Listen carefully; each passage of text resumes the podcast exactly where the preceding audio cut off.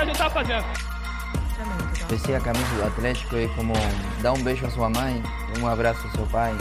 É inexplicável. Começa agora o Super Clássico, com Mike Costa e Rômulo Soares.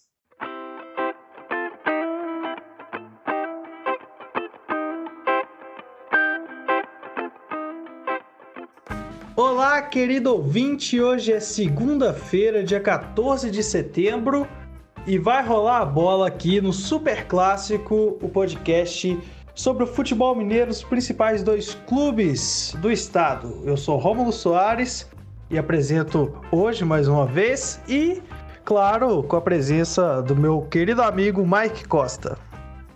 Ei, Rômulo! É, um bom dia, boa tarde, boa noite a todos os nossos ouvintes. Mais uma semana aí para falar do nosso futebol mineiro. É, e essa. Esse, de, de, como o nosso podcast é semanal, aconteceram, aconteceram tantas coisas, a gente vai tentar fazer um compilado de tudo e trazer um pouquinho do nosso comentário, né? É, já antes de entrar no assunto, eu já vou pedir para você seguir a gente nas redes sociais, né? O nosso Instagram, arroba Superclássico Podcast, para você participar das nossas enquetes, ver nossas postagens e saber, né? Sempre quando tem episódio novo, a gente atualiza lá. Também para você mandar seu comentário, mandar sua mensagem, você é muito bem-vindo é, para entrar no debate. É, quer, quer falar as redes sociais pessoais nossas, Mike? Então, é, nossas redes sociais pessoais é Rômulo G. Soares, lá no Instagram, e Mike Costa, underline. Você pode seguir a gente, né? E ficar por dentro ali, né? Gente se conhecer melhor. Então é isso. Vamos pro papo de hoje.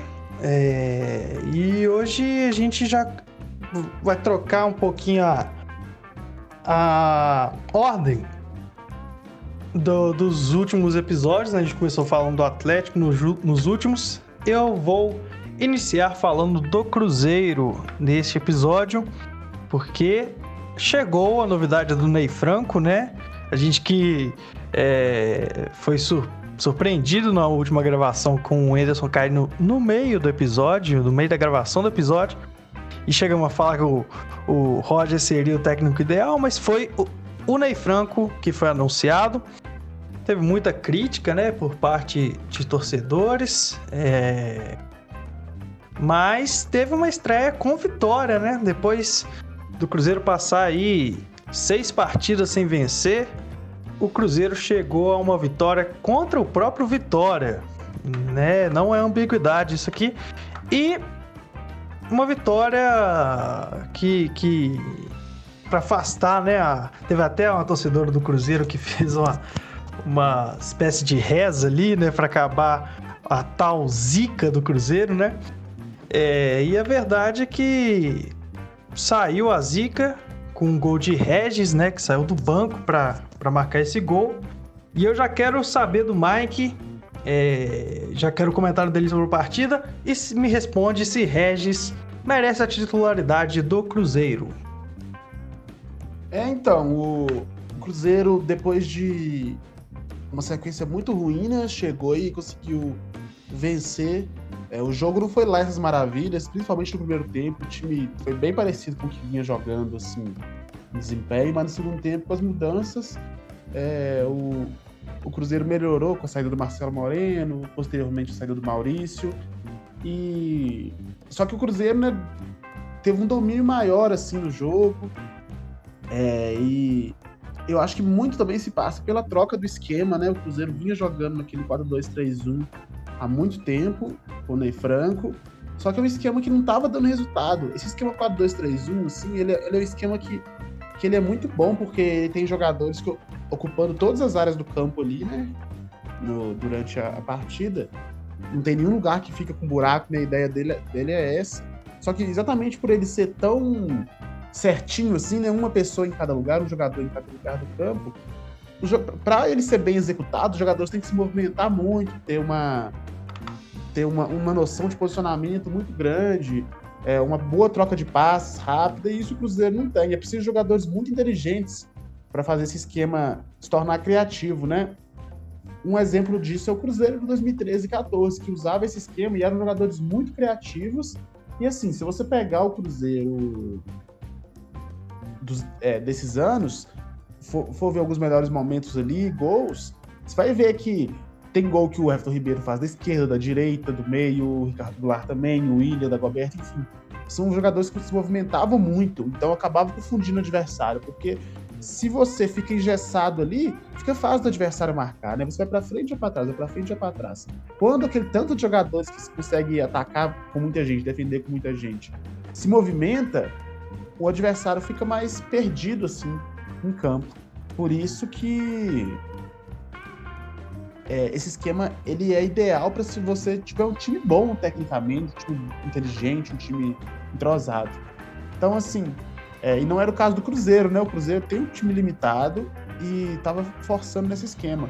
Apesar do, do esquema assim, né, ter é, parecido com né, na, na, formação ali nos jogadores, não ter, não ter mudado muito pelo que o Anderson Moreira vinha fazendo, eu tava vendo os mapas de calores do jogo, assim, na verdade eu percebi durante o jogo essa movimentação um pouco diferente, e fui ver os mapas de calores, e realmente é, o Maurício jogou mais recuado, né? Jogou ali o, o Jean como um volante assim atrás do meio de campo, vamos dizer assim. E o Maurício e o Jadson lado a lado, no meio ali certinho, né? Não tinha um meio atacante mesmo. Os dois jogaram ali, é... o Maurício caindo mais pelo lado esquerdo e o Jadson mais pelo lado direito. E você vai ver número, os números deles, e realmente, assim, eles fizeram algumas interceptações, os números deles defensivamente foram melhores que ofensivamente, porque eles estavam ali recompondo. Só que o Cruzeiro conseguiu ganhar o jogo mesmo foi ali no, no segundo tempo, quando o Anderson, o Anderson, né, o Ney Franco mudou ainda mais o esquema e colocou o Regis solto ali, né? Colocou o Regis, tirou o Marcelo Moreno pôs o Thiago, o Thiago se movimenta muito. O Regis ficou ali numa posição que ele ficou livre para correr no campo, né? Para se movimentar e para chegar de trás como centroavante, né? E, e, conseguiu fazer gol mais uma vez. Ainda depois mandou uma bola na trave. Segundo tempo, assim, o Cruzeiro dominou bastante. O Cruzeiro teve mais chances de fazer gol e foi merecido a vitória pelo que desempenhou nesse segundo tempo. Eu acho que essa mudança de esquema pode beneficiar o, o Regis no, no Cruzeiro, porque ele na armação ele não estava indo tão bem, né? Tendo que jogar ali como um 10 clássico, né, um, de passe, não é a característica dele. O Regis é mais, para mim, assim, um segundo atacante, um cara que chega para finalizar, para fazer os gols. É... Ele é mais isso do que um armador propriamente dito. E o Maurício também. O Maurício é mais um jogador de finalização, de chegar chutando, de chegar no espaço, né? Um jogador do Cruzeiro que era parecido com eles que teve nos últimos tempos era o Thiago Neves, que é um jogador que é um meia, só que ele não é um meia de armação, não é um meia de, de construção de jogo, é um meia de finalização. Tanto que durante as temporadas do Thiago Neves no Cruzeiro, das três temporadas que ele ficou aqui, em duas ele foi artilheiro do time. Então, assim, é, os, esses jogadores têm essa característica mais, né? Não são aqueles 10 clássicos. E aí eu acho que, aproveitando essa característica do Roger, do Roger, do Regis, que é a sua finalização, eu acho que ele pode ser realmente melhor aproveitado e pode ser titular do Cruzeiro, sim. É, o Maurício não tem, tem tido tanta inspiração na frente, também é muito novo, né? Ainda tem que ter essa paciência com ele, porque ele já mostrou ter qualidade, mas assim, é um cara de 19 anos, né? Sua primeira temporada como profissional que ele é titular, tem mais jogos, mais minutos, e aí, né, ele vai oscilar mesmo, não tem jeito, ainda mais na posição que ele joga, ainda mais tendo que fazer funções diferentes, né? Um jogo joga. Ele jogou essa temporada já aberto na esquerda, já jogou aberto na direita, já jogou no meio como armador, já jogou no meio como finalizador, já jogou mais recuado agora. Então, assim, é, é difícil o jogador manter uma regularidade nesse cenário todo. Então, assim, eu acredito que, que é uma boa o Regis né, ter essa liberdade para finalizar e ser titular do Cruzeiro. É, eu queria deixar um comentário que o, o Super Clássico Podcast ele é o, o podcast mais bipolar do Brasil. é, com o Regis, né? Sim. a gente principalmente eu é, falei tanto do Regis, o Regis mereceu ir pro, pro banco de reservas, né? Até, até vi alguns comentários dos torcedores de que o banco fez bem pro Regis. Eu acredito mais que é a mudança de esquema mesmo. Não acho que a, o número 10 na, na camisa do, do Regis significa que ele vai ter que ser o, a mente do time, né? Porque realmente nessa posição ele caiu de rendimento. Mas nas infiltradas que ele tem dentro da área, né? Eu acho que aquela presença é, de, em forma mais de, de, coletivo de ataque, ele, ele consegue se desempenhar melhor, aparecer dentro da área, enfim.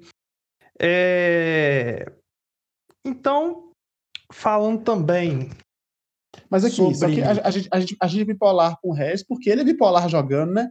Tanto quando ele veio para o Cruzeiro, a gente procurou saber do, de pessoal que, né, que já tinha acompanhado ele em outros times, no Bahia, e, e, sempre foi essa a, a maior crítica a ele, né? Que ele era um jogador instável, né? Que jogava um jogo bem, outro jogo mal, dois jogos mal, um jogo bem. É.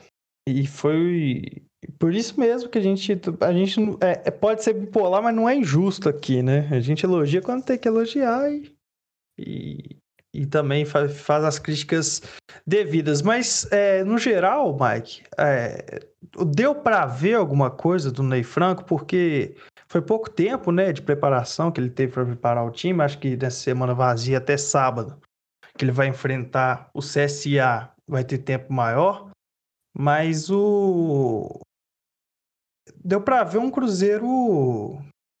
Eu, eu tenho uma, uma cisma de que quando treina, é, muda treinador, é, não é uma regra, né? Assim, com certeza, mas eu acredito que dá um, um, um aspecto de mudança que os jogadores é, se entregam mais. Talvez é uma percepção que seja apenas pessoal, que não faz sentido algum, mas eu tenho essa essa noção de que os jogadores é, entendem uma mudança quando há troca de treinador. E eu vi uma mudança de postura do Cruzeiro, né? É, assim, não foi igual. Não acho que é um, futebol que evoluiu demais, até porque não teve tempo para isso.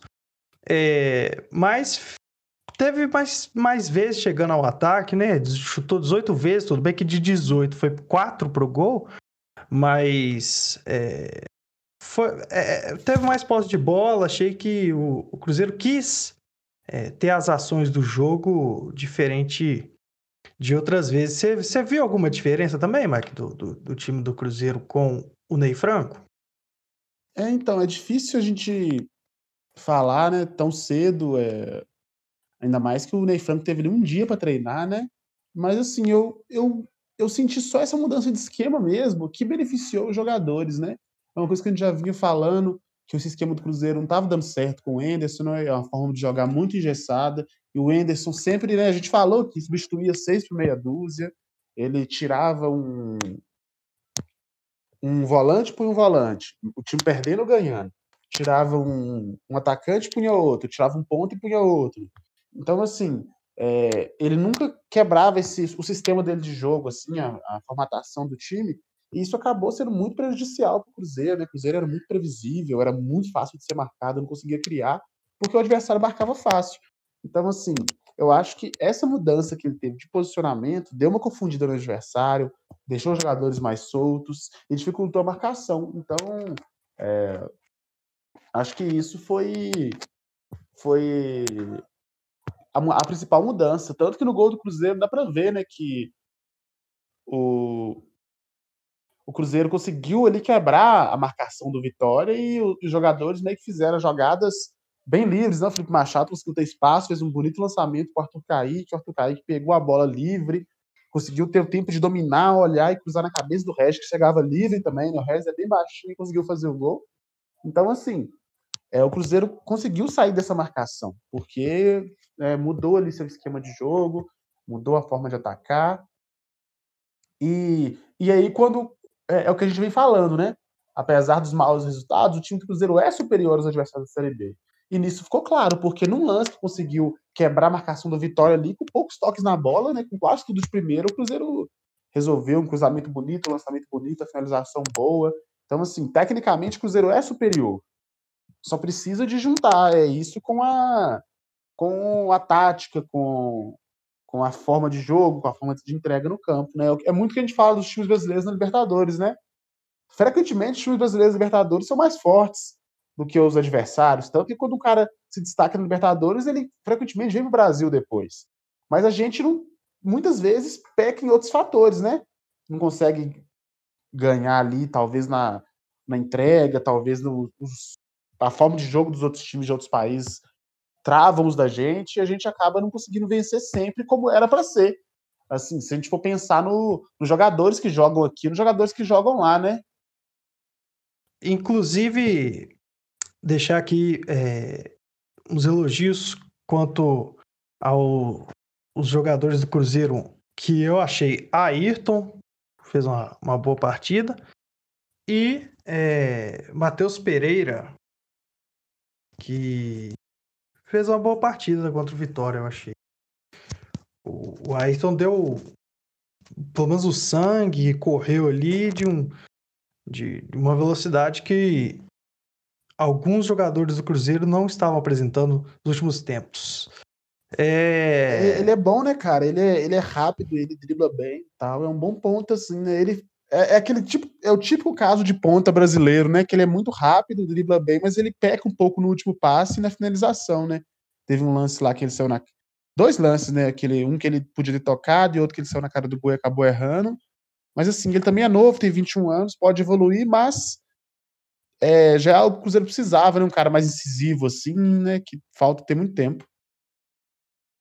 É, e com nesse, nesse tempo agora que o Ayrton mostrou um bom futebol, chega o Marquinhos Gabriel também, é, jogador que joga também jogar, jogar pelos lados do campo, né?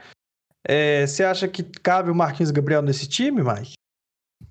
Então, eu acho que cabe, mas não pelo que o Marquinhos Gabriel apresenta há muito tempo, mas pelo que ele pelo, pela, pelo nível dos, dos outros jogadores, né? E pelo e pela maratona de jogos que vai ser até o final do ano, né? Vão acontecer lesões, igual o Cáceres já machucou, nem foi tão grave, só que pode vir acontecer algo mais grave. É, vão ter suspensões, vão ter que poupar, sei lá, às vezes acontece de ter um cansaço, né? Ou para evitar mesmo lesões, porque já tem muitos jogadores jovens também. Então, assim, eu acho que ele vai acabar sendo um cara importante para compor elenco, né? Mas, assim, eu não sou muito a favor da volta dele, não, sabe? Eu acho, assim, o Cruzeiro tinha que, que tentar se desvencilhar desses jogadores que, que caíram com o time ano passado. Ele vai vir para ganhar o teto, assim, né? O Atlético Paranaense vai até ajudar a pagar um pouco do salário dele, coisa bizarra, mas ele vai ganhar o teto, assim, 150 mil, né? É, no prego, é, que é o valor máximo que o Cruzeiro paga para jogadores hoje. E, assim, já que vai, pra, já que vai pagar isso, podia pagar para outro cara, um cara mais jovem e tal, né? Eu não entendi a, volta dele, porque ele ganhava mais no Teste Paranaense, estava é, na Série A, né?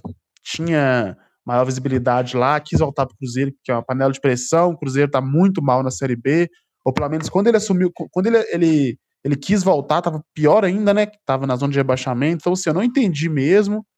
E assim, os números do Marquinhos Gabriel nos últimos anos são muito ruins. É, eu fiz uma pesquisa no futebol brasileiro de 2018 para cá. É, ele jogou no Brasil e jogou no, no, no, mundo árabe, né? Aí eu não contei com o mundo árabe porque a gente não consegue acompanhar direito como, como é lá o nível. Então, assim, no Brasil de 2018, 2019 e 2020, ele fez é, somente um gol sem contar com, campeonatos estaduais. Então, assim, é, acredito que contando com estaduais ele fez mais, mas também foi menos de 10, eu acho que foi uns 6 ali, mas não tenho certeza agora. Só que, assim, sem contar com os estaduais, ele fez um gol nos últimos três anos em qualquer competição, seja Brasileirão, seja Copa do Brasil, seja Libertadores, seja Sul-Americana. Por que, que eu tô tirando o estadual, né? Porque é um campeonato de um nível mais baixo, né? Os adversários, assim, a maioria são adversários mais fracos. É... E, e, e, o Cruzeiro não tem mais estadual para jogar. Né? O Cruzeiro tem o Brasileirão Série B. Então, assim, É muito pouco, um gol em três anos para jogador que joga de ponta. Ano passado, na série, na série A inteira, ele não fez nenhum gol pelo Cruzeiro, na Libertadores também não. É, e, na, e na Série A ele deu três assistências só, e ele fez, acho que, 28 jogos. Então, assim, é uma média de é muito pequena, de, sei lá, 0,1 gol criado por, por jogo, sabe? Então, assim, é, eu não acho que ele tenha muito a acrescentar. É, eu não acho que ele tenha vontade, né? Tipo assim, porque tem alguns jogadores que não tem muito a acrescentar, mas tem a vontade de ajudar o time, né? É o caso do Marcelo Moreno, que assim, quem tá acompanhando o Super Clássico vê que a gente critica ele, fala que ele não tá bem, né? Que ele não tá tendo nível para ser titular do Cruzeiro, só que é um cara assim que ele, ele tenta, né, ajudar, pelo menos, né? Não que tentar seja suficiente, mas assim, ele tenta. Pelo menos isso. O Marquinhos Gabriel, assim, ele pode vir, pode tentar, a gente está falando antes, né? Só que não é a impressão que passa. Porque, por exemplo, o Cruzeiro caiu ano passado, e em nenhum momento ele falou, ele chegou na imprensa, ou chegou na onde falou: olha, eu quero reerguer o Cruzeiro, eu nunca joguei aqui, eu cheguei aqui esse ano, já caí com o time, eu quero fazer alguma coisa. É... Não, nunca apareceu, e, e assim que, que houve oportunidade, ele saiu para o Atlético Paranaense. E, para quem não sabe, ele fez o um contrato de empréstimo com o Atlético Paranaense de dois anos que é o mesmo tempo do contrato dele com o Cruzeiro. Então, assim, a ideia inicial dele ao sair do Cruzeiro era não voltar mais. Era quando o contrato dele com o Atlético Paranaense se encerrasse, o do Cruzeiro se encerrar também, ele precisava de voltar mais para cá. Então, assim, é, ele nunca demonstrou essa vontade de querer reerguer o Cruzeiro, por isso que eu acho até estranho essa volta dele, né, ele querer jo é, jogar aqui, ele se readequar ao teto salarial, é, então, assim, eu, eu não acho que ele tenha o que, o que o Cruzeiro precisa, nem tecnicamente, porque ele não apresenta isso, e eu sou contra ficar falando, ah, em 2015 no Santos ele jogou bem. Né, isso tem cinco anos. É, nos últimos anos de futebol dele, ele não fez nada. É, e, e também não tem o, o carinho pelo clube, não tem a vontade de reerguer o clube né? Só seria arrumar essa vontade agora, né? Se no, durante o período que ele ficou de quarentena lá no Atlético Paranaense tenha dado uma coisa na cabeça dele que ele falou, não, tem que reerguer o Cruzeiro, porque até então ele não mostrou isso, né? Ele tinha ficado, senão ele não tinha feito um contrato de dois anos, né? Ele não tinha interesse de jogar pelo Cruzeiro mais.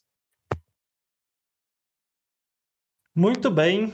E é, a gente começou até em alto astral, eu diria, com essa com o Cruzeiro voltando a vencer, mas soltaram, né, a, a notícia, uma das que, que foram bem destacadas é, durante o intervalo de tempo do último episódio até esse, é o balancete, né, o balanço do Cruzeiro que foi divulgado é, de, de janeiro até maio deste ano, com o acréscimo da dívida que era 800 milhões é, em 2019, no mesmo período, agora é de 982 milhões, beirando a 1 bilhão. É, vi muita gente falando aí que é o maior do, do Brasil, mas o Botafogo não divulgou dele, né? Então a gente não pode afirmar que é, mas é um dos mais, provavelmente pode, deve ser o maior. É, e aí eu, eu ouvi é, o Matheus Rocha, diretor de controladoria e finanças do clube, e deu uma entrevista muito boa pro, pro Globo Esporte, pro site Globo Esporte, é, e que, né, primeiro que eu acho que essa gestão do Cruzeiro tem essa, esse, esse a gente fala bom, né, às vezes é um mínimo, mas é uma, um bom ato de transparência, né, é, o balancete, para você ver, ele não é obrigatório, né? Ele é obrigatório estar o balanço anual, né? O, e o Cruzeiro está querendo é, dar essa transparência aí dessa atual gestão. É, e, e, e, mostrou como está a situação. O Cruzeiro aí com, a, com essa dívida chegou a, tá quase chegando a um bilhão e, e foi interessante desse balancete, na minha opinião, Mike, é, foi ver o quanto que os jogadores de 2019 renderam muito mais é, custo do que lucro. Isso foi algo muito impressionante. O Cruzeiro não, não conseguiu render com seus jogadores muito dinheiro. É, acho que se não me engano, os que mais renderam foi o Arrascaeta, né? A vinda do Arrascaeta é, e o Gabriel Brazão. É, e, e, esse ano a arrecadação com, com, com, venda de jogadores é muito baixa. É, teve queda aí, uma queda drástica com receita de publicidade, transmissão de televisão. É, e tem a pandemia ainda, né? É, e só para deixar informado que o Cruzeiro teria que, em curto prazo, pagar 470 milhões até o maio do ano que vem. É, mas o que não vai acontecer, né? Isso aí já é, é nítido. E que agora a ideia é enxugar tudo e conseguir adiar o prazo para o pagamento. É, eu, eu achei, assim, é, é, esse, esse, esse número assusta, mas é, é aquela coisa, né, que, que a gente não é muito especialista em economia, mas para você conseguir enxugar, você tem que demitir, né? Você tem que é, quebrar contratos, você tem que demitir funcionários, jogadores e esses, esse, essas demissões também custam dinheiro. Então o Cruzeiro, para ter uma queda na dívida, ainda vai ter que esperar acabar o ano, né?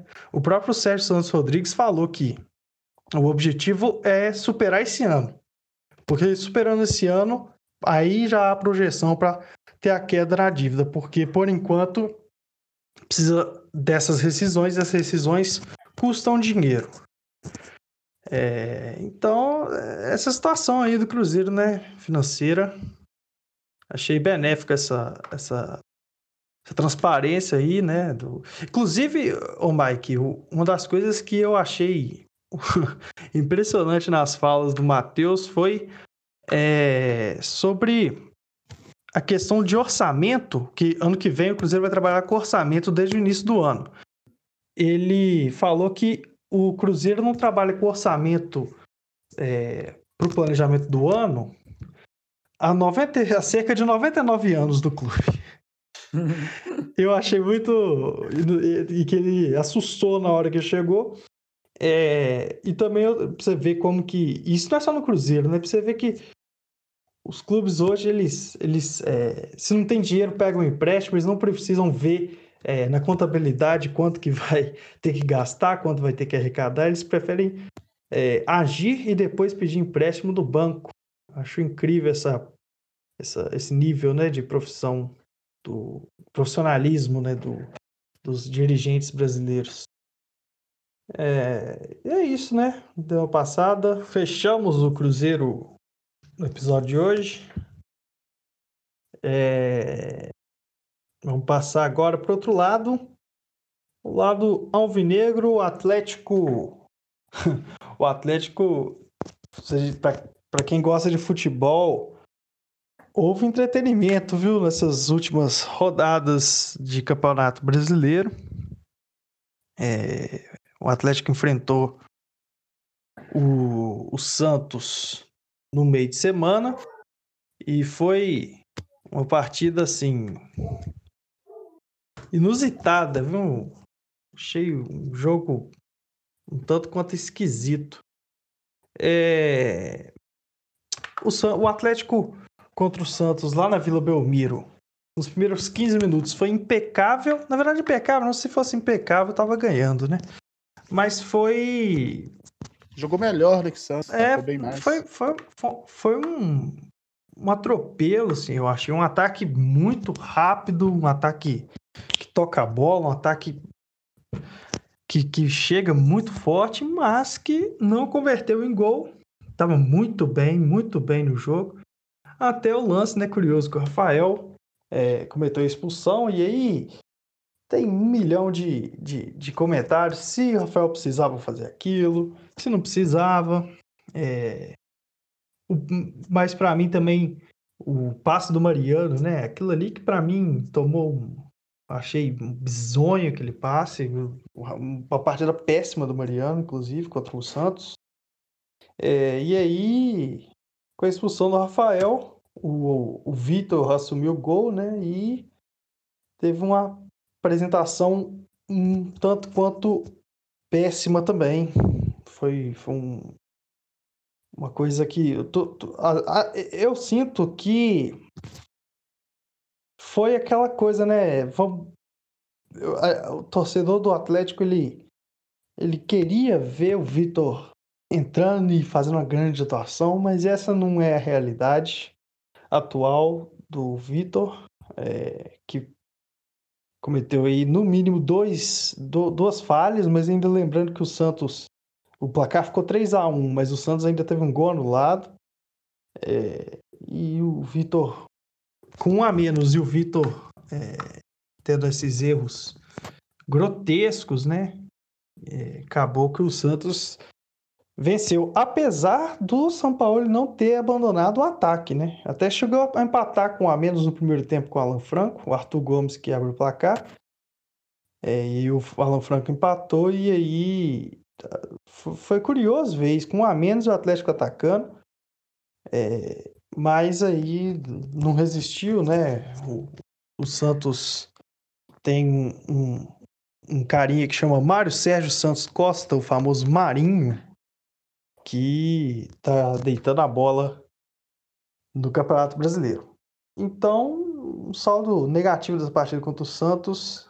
É, na Vila já era difícil, com a menos. Eu só, eu só não quero que a gente não espera né, que o Vitor tenha essa despedida desse jeito, né? É, nem que jogue alguma partida festiva, mas fechar desse jeito aí seria trágico, assim, pro final de história, né? Ah, com certeza, né? O Vitor é um dos maiores ídolos da história do Atlético. Eu vi que depois disso a torcida até começou a fazer uma, uma petição para ele ter uma estátua no estádio, não foi isso? É, teve isso e para aquela coisa, né? Ser, ser, ser gratificante, se mostrar grato com o goleiro. A gente estava falando isso no último episódio já e, e, e eu já tinha falado do medo que tinha é, sem o, o, o que, que faria com o Vitor, né? Até porque o, Ender, o, o Everson estava chegando, é, inclusive, eu não sei você, Mike, mas eu tiro muito daquelas críticas daquela contratação, porque é, a gente viu que o Vitor realmente não é à toa que o São Paulo estava pedindo outro goleiro, né? E o Everson. É, assim, a, ideia... a minha crítica mesmo é nem em relação tanto ao Vitor, mas sim ao Rafael, né? É, de ter ali um. Da titularidade, dois... né? Isso, exatamente, exatamente. E o, o. Bom, eu não vou estender muito no jogo do Santos. Foi uma partida que o Atlético acabou perdendo, né? Tava com um desempenho incrível e não converteu a gol. Inclusive, uma arbitragem péssima do jogo, né? É, eu não lembro quem foi o, o, o, o, o juiz especificamente, mas ele deixou de dar pênalti pro Atlético, deixou de dar pênalti pro Santos. É, se confundia bastante. Com vários. Exatamente, a gente achava né, que o VAR ia ser a solução, está se tornando um problema no Brasil. É, é... Então foi isso. Pode falar. Sobre o, o jogo contra o Santos, é, é, é uma coisa engraçada, né? O Brasileirão ele tá com uma pontuação bem baixa, né? A Série B também, os dois Brasileirões. É, o, o Inter é o, é o líder com menor é o, com, com o segundo menor aproveitamento desde o início dos pontos corridos. É, o Atlético está em segundo lugar com um jogo a menos, né? Pode se tornar líder por suas próprias forças, né? Não precisa nem de depender de ninguém. É... E é engraçado, porque o Atlético, assim, né? Não tá tendo uma sequência de vitórias, né? O Atlético ganha uma, perde outra, ganha outra, empata uma, ganha duas e se segue lá, segue lá em cima, né, cara? Os times estão vacilando muito ontem, todos os times lá de cima tropeçaram, menos o Atlético, né? Então, é, o campeonato tá, tá, tá bem em, em aberto, assim, porque não tem nenhum time que se destacar.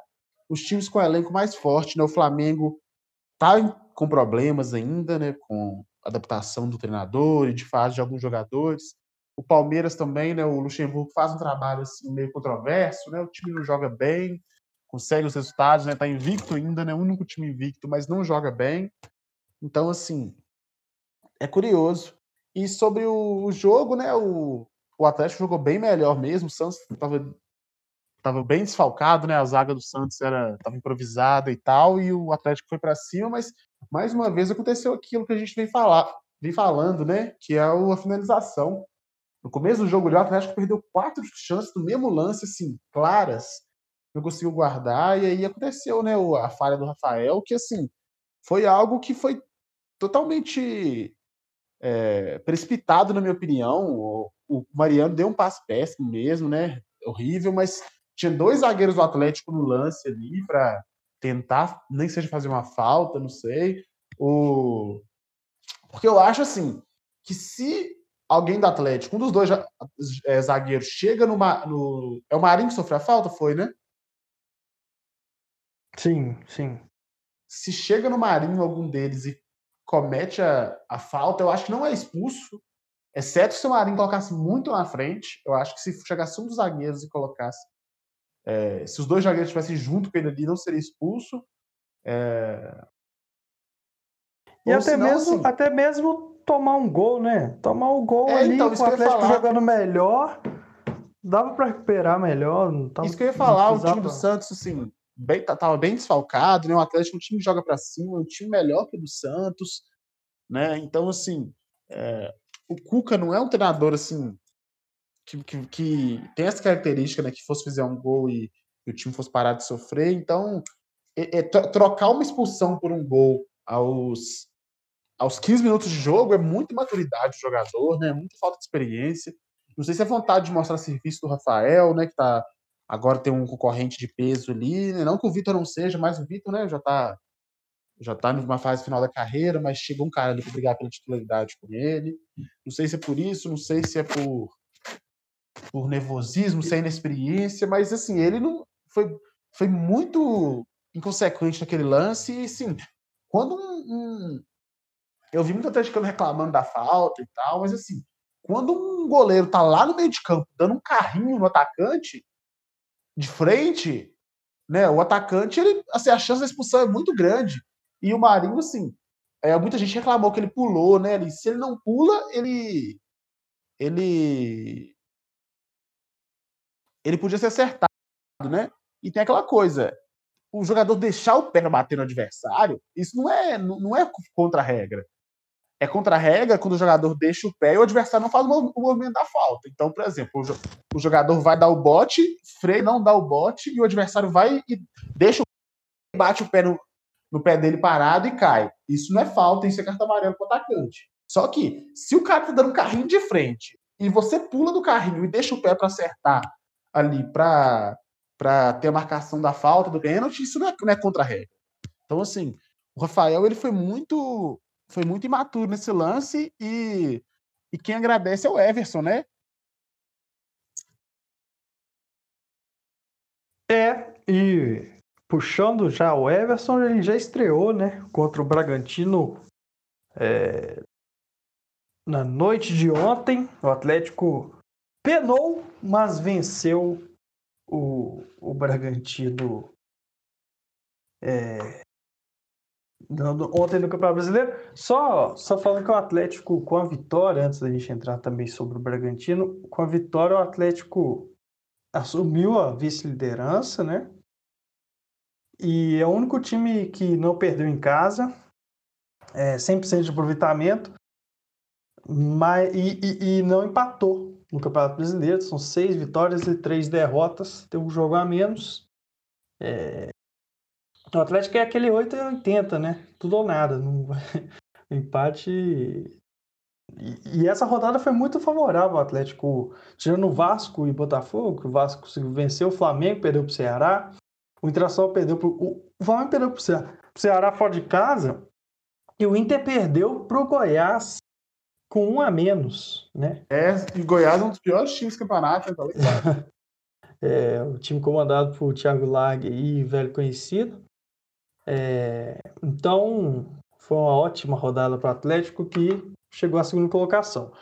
Falando do, do jogo, é, não tem, na minha opinião, não tem como dar o primeiro destaque se não for a escalação do Atlético, né? É, o Everson estregou, Inclusive, a gente que é, que é conservador, Mike, o Everson ah. veste a 31. A 31, é. camisa número 31. É, ele, ficou, ele, tá, ele tá. Pelo menos ele seguiu no, no, na, na linha do Zoom, né? Que é o é, 21, é, o Rafael 32, né? É, ainda bem que ele não usou o 01, né? Aí já é demais. Bom, o, a escalação seguiu com três zagueiros: foi Igor Rabelo, Hever e Júnior Alonso. É, aí veio, olha esse meio de campo: Guga, Mailton, Alan, Alan Franco e Guilherme Arana. E o ataque com Sacha e Savarino. É... Ou seja, são três laterais e três zagueiros para um jogo em casa contra o Bragantino.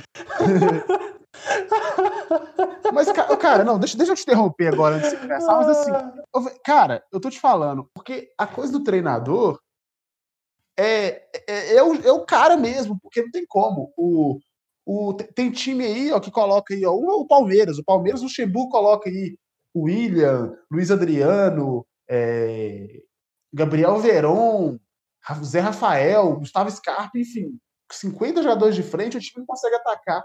O São Paulo entra com um time com três laterais e três zagueiros consegue atacar, sabe? Assim, o São Paulo, ele pode, se ele pegar qualquer time, ele pode pegar o, o patrocinense que ele vai conseguir atacar com esse time, sabe? Eu acho que é muita filosofia do, do treinador mesmo, muito o que o cara se propõe a fazer, sabe?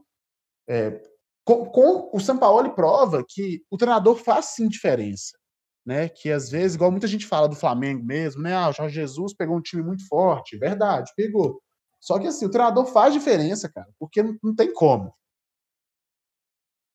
E essa escalação maluca foi muito criticada, viu? Muito, muita gente não gostou. O João Alonso estava quase no lateral esquerdo.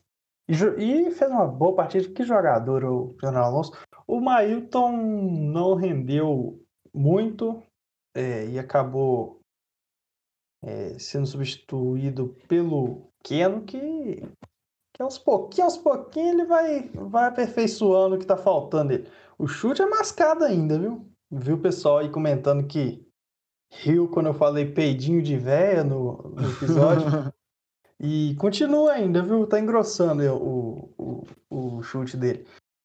E o Atlético saiu na frente do jogo com gol do Hever. O Hever é, é, é, a maior, assim, a maior surpresa desde que o São Paulo chegou é o Hever. O Hever tá voltou a ter um futebol de ponta depois de tanto tempo, né? O, a temporada dele em 2019 foi terrível. No, nos anos no Flamengo também não foram bons. No Inter também não tem nada elogiável. E tá aí sete anos depois, ou, ou oito, não sei, não tenho certeza, de jogar um futebol alto nível no Atlético, o Hever jogando muito e fez gol de cabeça, é, saiu, no placar, saiu na frente do placar, é, tomou o gol, né? A lei do ex do Alejandro, que não comemorou. É, imagino o Alejandro, né? Alejandro da base do Atlético, sonhava vestir a camisa do Atlético e estava vestindo a camisa do Bragantino no Mineirão de volta, e aí tá lá o gol dele. é, e aí, aí começa, é, além do, da escalação, as anomalias né, do, do jogo. O Atlético sofreu, sofreu com o Bragantino, um dos piores times do campeonato até aqui. Sofreu muito. Arrumou um pênalti. Se não me engano, foi até o, o Keno que sofreu pênalti. E o Sacha cobrou mal, viu? Cobrou mal. O Júlio César, que era do, do Corinthians. É... Conhecido defendeu... como Júlio César Lacoste, bracinho de jacaré. Você lembra desse apelido dele? Lacoste. Esse eu não sabia. Esse é, é novo pra mim. não, e você vê que ele não precisou, assim, agora que eu entendi. Esticar o braço, achado... né? Não, mas eu, ele, na verdade, ele esticou e eu que não vi, né? Porque a bola foi no meio do gol, mascado. E ele fez um pulo plástico ainda para defender um chute horrível do Sacha. Que na verdade fez uma partida bem ruim o Sacha, viu? Jogou com a touca ali, machucou a cabeça ali, região do rosto, no início do jogo. E Não sei se foi a toca, mas atrapalhou, viu? Jogou mal e mal. O Savarino também. É, o Savarino, se ele não faz o gol, a gente estaria aqui. Eu, pelo menos, estaria acabando com a raça dele. Mas ele fez o gol e é, depois de, de muito tempo, o Savarino tinha tempo que não fazia gol.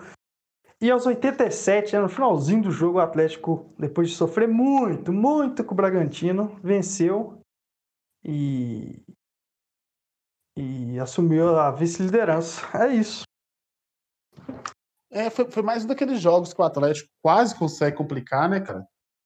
Sim, isso tem sido, isso tem sido frequente no, no Brasileiro 2020.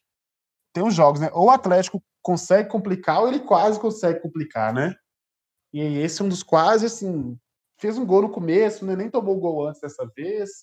O Bragantino é um time bem fraco, assim, né? apesar de ter alguns jogadores bons.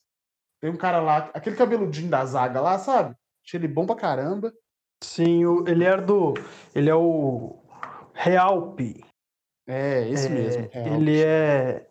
Ele é ele jogou com o Alan Franco no, no Independente Del Valle, foi campeão da, da Sul-Americana. É, eu gostei dele, achei ele um bom jogador, enfim. Mas o Atlético quase consegue se complicar de novo, fez um gol no final, né? É... O Bragantino, assim, não, não levou tanto perigo para o Atlético, né? Ainda o Atlético conseguiu perder pênalti, assim, aquelas coisas que tem acontecido só com o Atlético, mas a qualidade tem muitos jogos tem se sobressaído o Atlético tem conseguido fazer um gol assim né porque é bem superior ao adversário. Só que até porque há uma diferença né cara? Você tira um, um titular ali bota o Kendo né? tem uma, uma, uma, diferença muito grande ali nas coisas. Só que é, é o que a gente tem, tem que estar tá falando né? Tem que tomar cuidado com esses jogos mesmo porque se empate com o Bragantino ali imagina empate com o Bragantino em casa né? Perder o pênalti. É, vai perder dois pontos, mas vão ser dois pontos que vão, que vão parecer que são dez. Então, assim, é... chegou um momento ali do jogo que, que o Inter estava abrindo cinco pontos do Atlético, né? Só que o Atlético conseguiu fazer o gol e o, e o Inter é, acabou sendo, sendo derrotado. Então, assim, tem que tomar muito cuidado com esse tipo de, de jogo. É, não tem time bobo no Brasileirão, né? Tem times são mais fracos, sim, só que todos ali têm capacidade de fazer um bom resultado, como o Atlético Goianiense fez contra Vasco e Flamengo, contra como o Goiás fez contra o Inter ontem, né? Então, assim, tem que ficar muito esperto. E o jogo também marcou a volta do Natan, retorno do Natan, que teve pouco tempo de jogo, um meio que estava faltando, estava fazendo falta para o Atlético que carece de uma, de uma inteligência na armação do time. É uma boa notícia aí para o torcedor. Natan está de volta. É, e eu queria também ressaltar, mais que o Natan, é o auxiliar técnico de Jorge Sampaoli, que o São Paulo estava suspenso, né? acompanhou nas arquibancadas do Mineirão, ou melhor, cadeiras, né? Não existe mais bem arquibancada. E o quem estava comandando é o Jorge Decio, que também é careca, que também é argentino. É, a comissão técnica do São Paulo é todo mundo careca. Parece que eu, eu vi nas redes sociais o careoconismo do Atlético. É impressionante. Inclusive, o, o outro, o, o que foi expulso contra o Santos também, que ele foi expulso direto, né? O São Paulo foi cartão amarelo, foi terceiro cartão amarelo. O que foi expulso direto, é, também da, da comissão de São Paulo, ele, no jogo contra o Santos, né? Ele tem uma confusão lá o treinador de goleiros do, do, do, Santos, não sei se foi isso mesmo. Mas ele também é careca e também é argentino. É então, mas o, o São Paulo, ele é esperto, porque ele sabe que ele vai ser suspenso durante metade do campeonato. Né? De três, três jogos ele vai ser suspenso. Então, ele tem que deixar alguém ali que fala igual ele, que parece com ele, para os jogadores não sentirem tanta diferença, né? Uh, mas impressionante. É, igual, é, é, é, a mesma lógica que o Cuca usava com o irmão dele, o Cuquinha, né? Que até o nome era parecido. ai, ai, esse episódio do, do Super Clássico Deu pra rir, viu?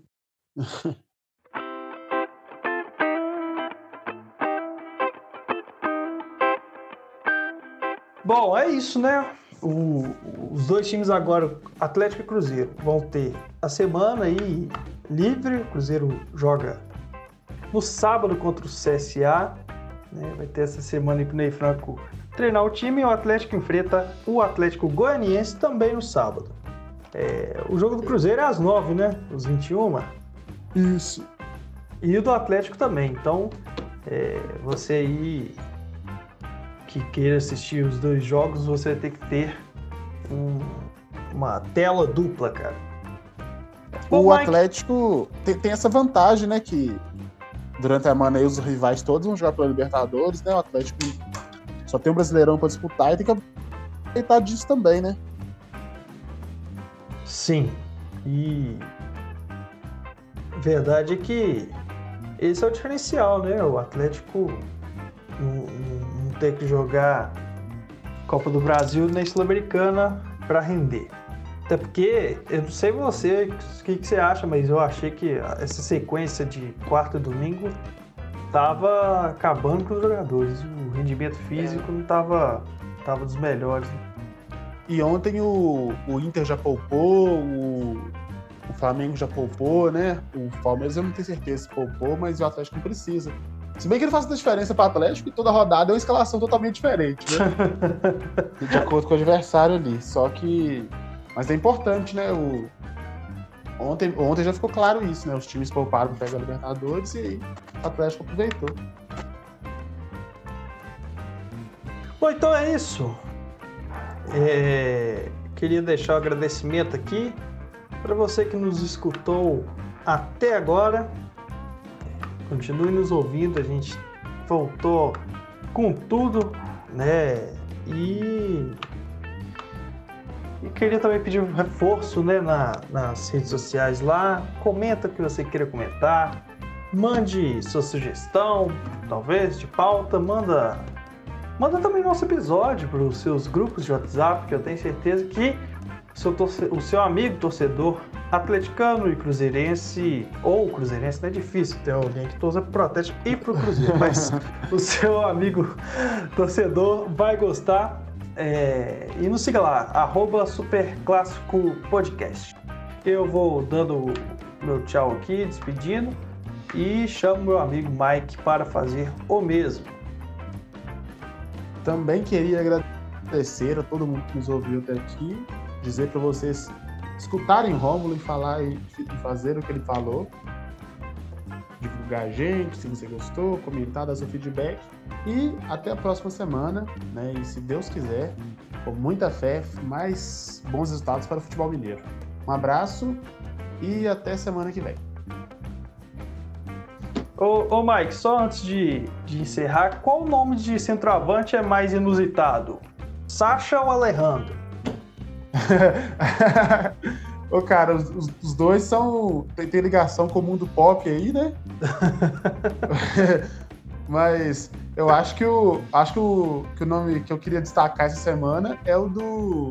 Do, do Igor Catatal, que fez gol pelo Vasco, que eu acho que é. Vou, vou, vou, vou ficar com o Igor Catatal dessa vez.